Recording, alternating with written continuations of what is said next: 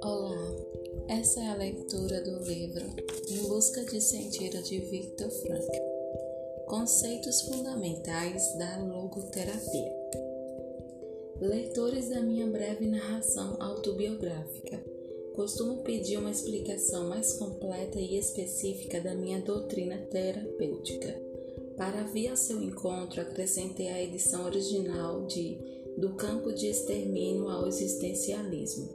Em breve resumo sobre a logoterapia, mas isto não foi o suficiente e tenho sido assediado por muitos que solicitam um tratamento mais detalhado da matéria. Por esse motivo, reescrevi por completo e ampliei consideravelmente o meu relato na presente edição. Não foi tarefa fácil.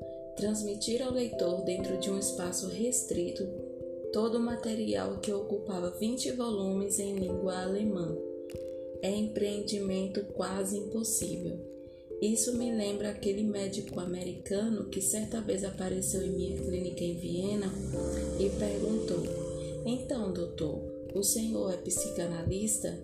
Ao qual eu respondi: Não bem psicanalista, digamos um psicoterapeuta.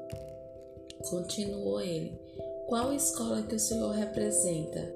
Respondi: A minha própria teoria. Chama-se logoterapia.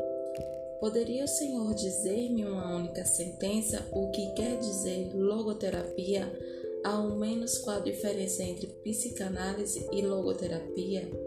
Sim, repliquei, mas em primeiro lugar, pode o senhor dizer-me com uma só sentença o que pensa ser a essência da psicanálise? Eis a sua resposta.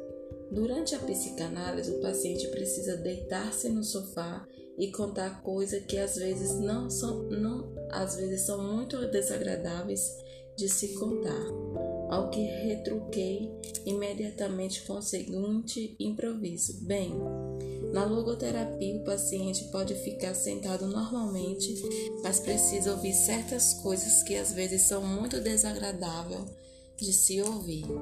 Muitas coisas certas coisas que às vezes são muito desagradáveis de se ouvir. É claro que eu disse isso na brincadeira, sem a intenção de fornecer uma fórmula concentrada da logoterapia. Entretanto, ela não deixa de ter sua razão, uma vez que, se comparada à psicanálise, a logoterapia é menos retrospectiva e menos introspectiva. A logoterapia se concentra mais no futuro, ou seja, nos sentidos a serem realizados pelo paciente em seu futuro. A logoterapia é de fato como a psicoterapia centrada no sentido. Ao mesmo tempo, a logoterapia tira do foco a atenção todas aquela formação do tipo círculo vicioso e mecanismos retroalimentadores que desempenham um papel tão importante na criação de neuroses. Assim é quebrado o autocentrismo, self-centeredness, típico do neurótico, ao invés de formatá-lo e reforçá-lo constantemente.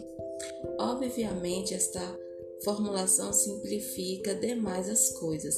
Mesmo assim, a logoterapia de fato confronta o paciente com o sentido de sua vida e reorienta para o mesmo, e, e torná-lo consciente desse sentido para contribuir muito para sua capacidade de superar a neurose. Quero explicar por que tomei o termo logoterapia para designar minha teoria. O termo logos é uma palavra grega e, e significa sentido. A logoterapia, ou como tem sido chamado por alguns autores, a terceira escola vienense de psicoterapia, concentra-se no sentido da existência humana, bem como na busca da pessoa por este sentido. Para a logoterapia, a busca de sentido na vida da pessoa é a principal força motivadora do ser humano. Por essa razão, costumo falar de uma vontade de sentido e constar com o princípio do prazer, ou como também poderíamos chamá-lo vontade de prazer, no qual repousa a psicanálise freudiana, contrastando ainda com a vontade de poder, enfatizada pela psicologia adeleriana através do uso do termo busca de superioridade.